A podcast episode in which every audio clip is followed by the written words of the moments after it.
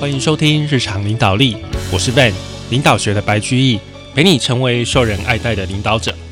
各位听众，大家好，Van 终于从这个第二次确诊里面恢复过来了，但声音还没有完全的恢复哦，还是有时候会咳嗽哦，所以大家还是要多注意自己的身体啦哦，这个影响还是蛮大的。好，那我们呃这一集也是继续讲，我想和你聊一聊哦。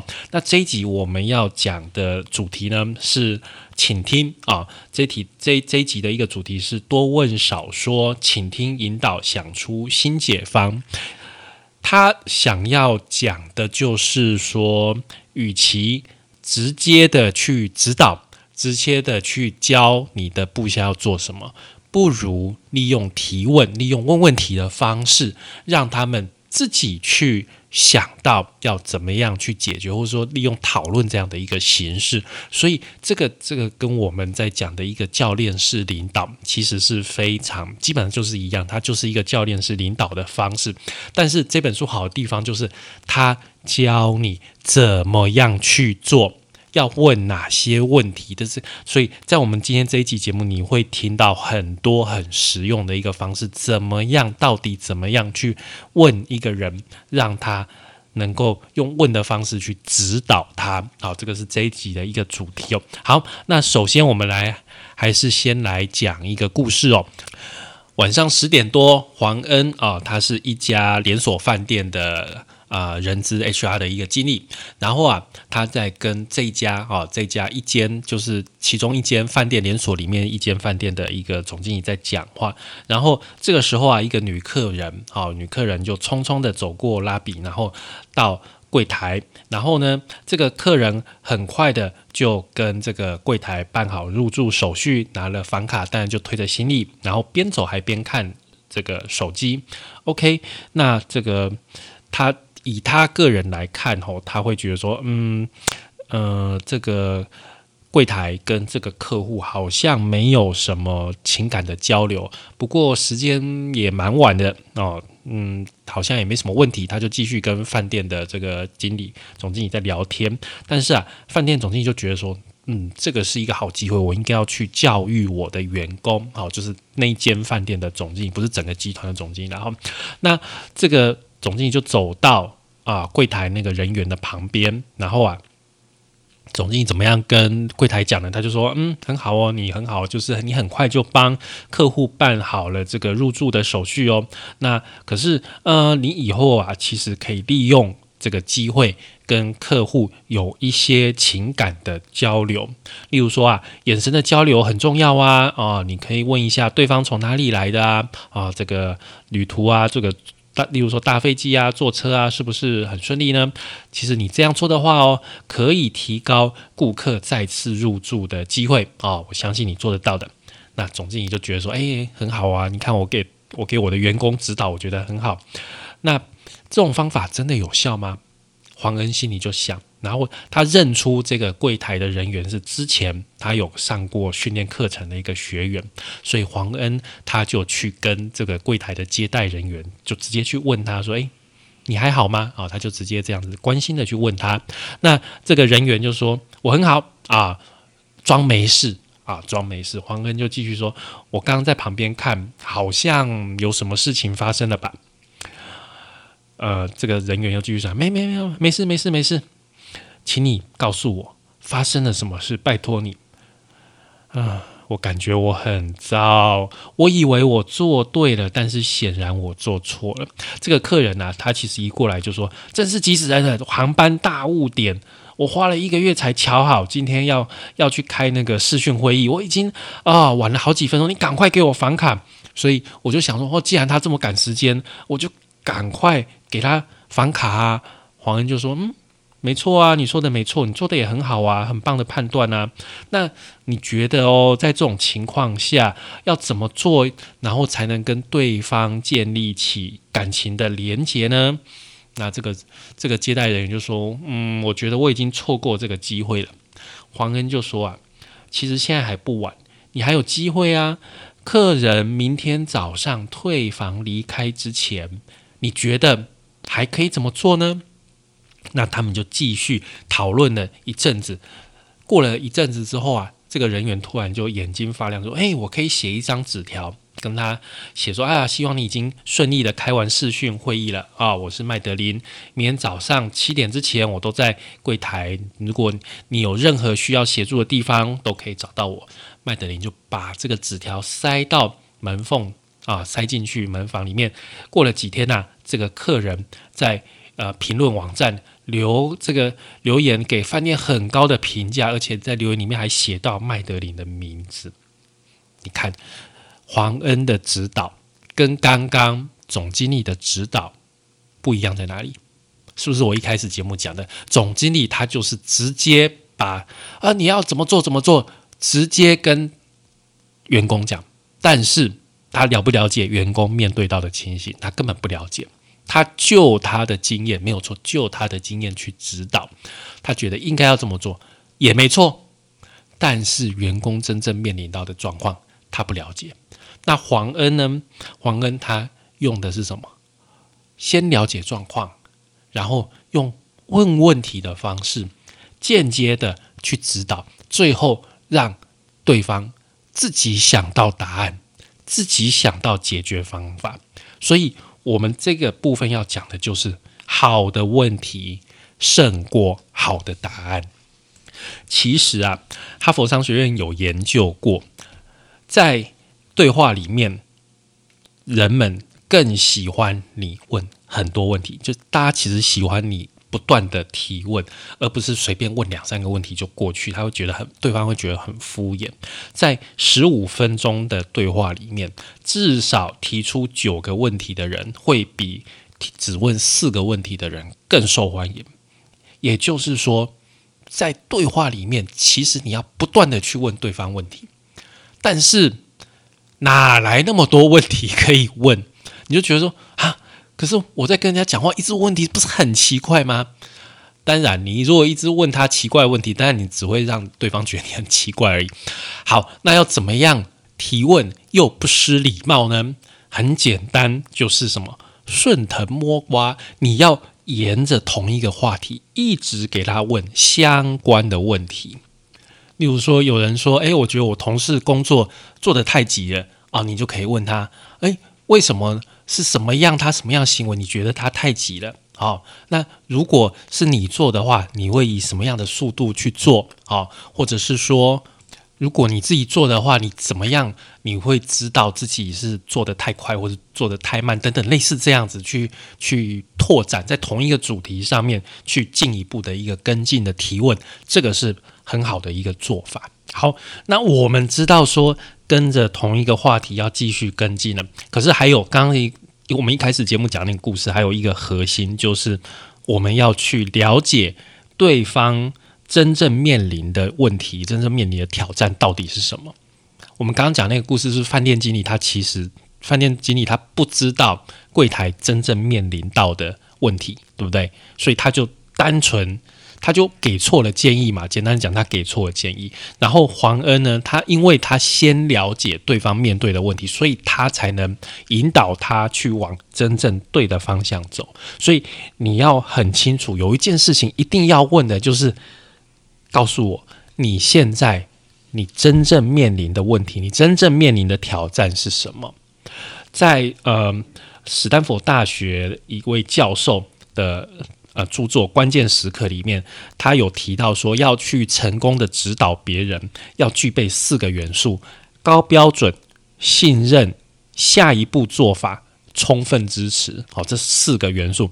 但是，好，这四个元素顺序不是很重要。重要的是，你在提供协助之前，一定要、必须要先了解对方的观点、对方的想法，也就是。先了解对方的情况，你再去提供你的指导啊。这个是在指导之前，你一定要先搞清楚对方他自己认为他面对什么问题，而不是你认为。好，这个是最重要的，这个是前提条件。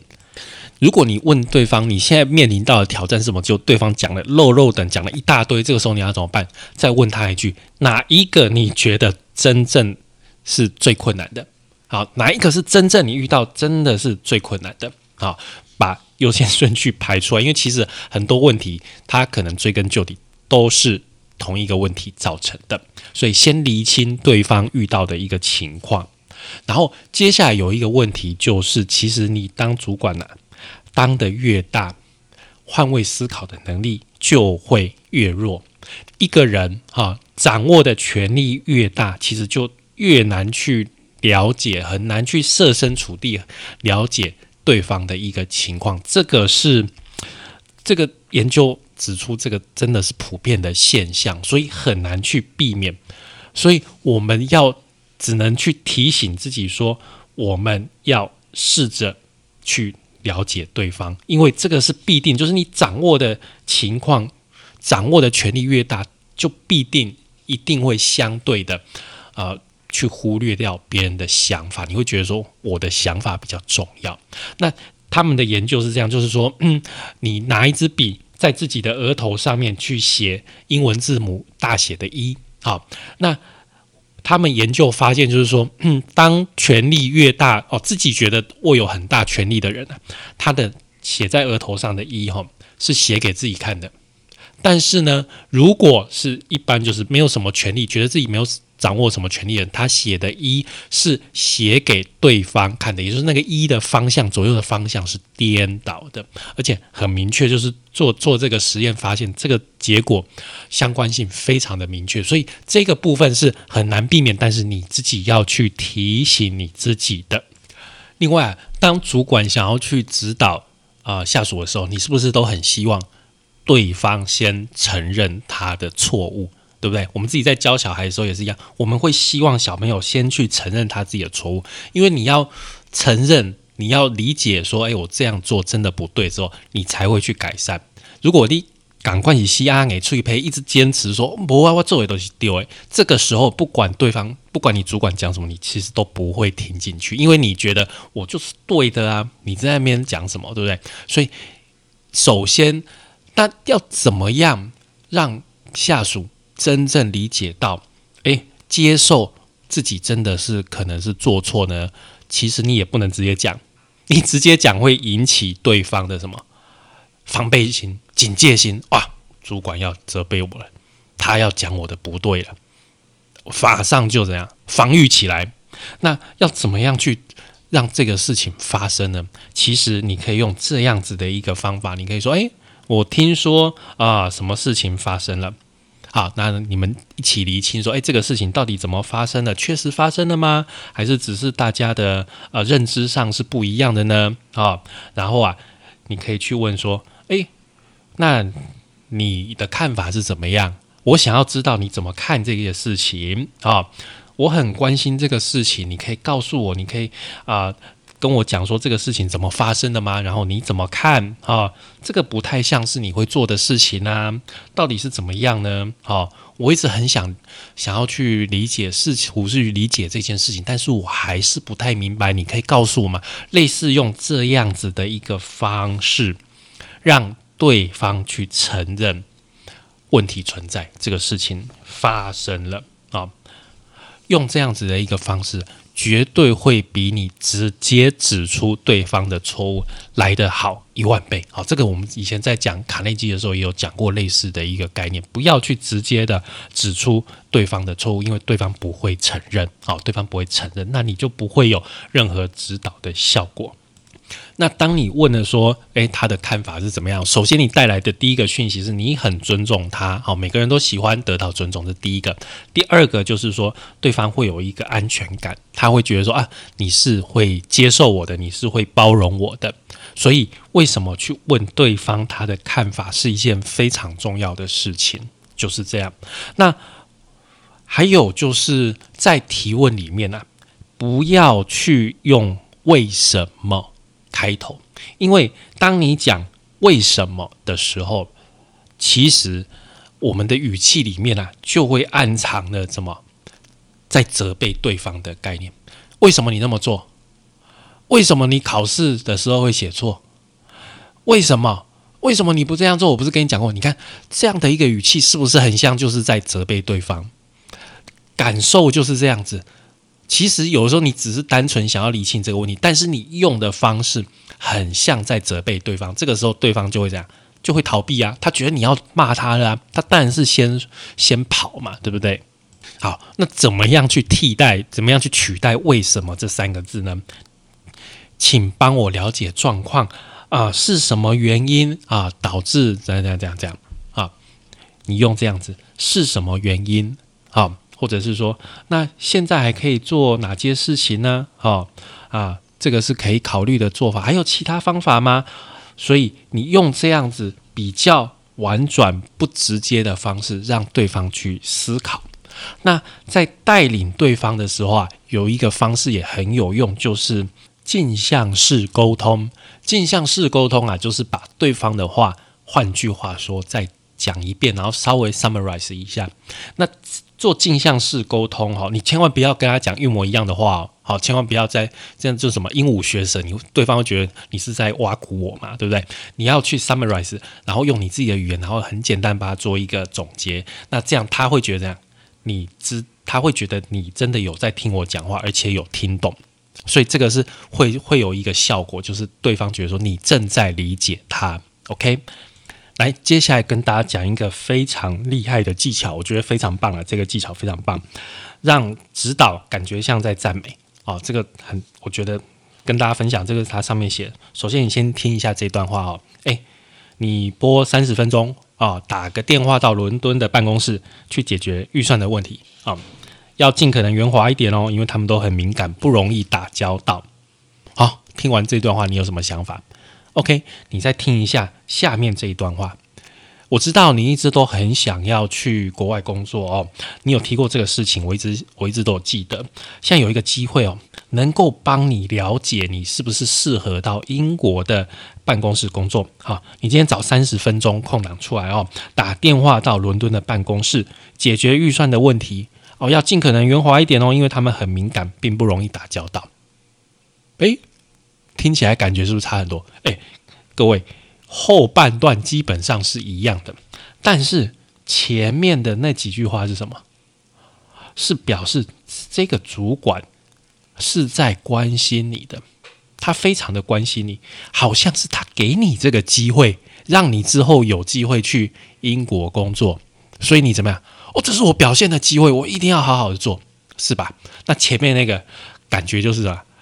把塞葵龙撒对离家来啊，对不对？就拿一个大便要给你吃，这种感觉哦，感觉很不好。你看，只是加了几句话而已，为什么我们的感觉会差这么多呢？其实最主要的就是说，我们人类的脑袋啊，只要。我们所接收到的这个讯息，跟我们最终想要达成的目标是有关系的时候，这个时候我们的脑袋会觉得很开心啊，会觉得很高兴，会有一个幸福感出来。所以，当一个主管，你要去了解你的下属的目标是什么，然后啊，尽量让你交办的事情跟他的目标。能够连接起来，这样他当然会很乐意的。会去帮你做事情，那怎么样去了解每一个人真正目标是什么呢？你直接问他说你的目标是什么，他会把你今年年初那个 KPI 的 review 拿出来再讲一次啊。我今年的目标是生产力增加百分之十，这样子一点帮助都没有啊。你并不知道，一生产力百分之十并不是他个人真正来这里工作的真正的目标。那你要怎么问呢？你可以问说，诶。呃，你怎么样啊才会觉得你自己正在成长？在工作里面怎么样会觉得自己在成长？啊，在学习啊，你怎么样会觉得你在工作的时候有杰出的表现呢？啊，那你之前做过什么事情让你觉得你表现的很好？哦，或者说你今年最想完成的事情是什么呢？啊？你觉得什么才是真正的成就，或者是哪些工作你会觉得比较有意思？类似这样子的方式去引导你去了解对方真正心里的愿望，真正来这里工作的目标到底是什么？好，这样子就可以结合我们刚刚用的，用符合他目标的工作这个任务来去让他觉得自己也成长，那你也顺利的把工作交给你的下属去完成，而且完成的效果一定是超棒的。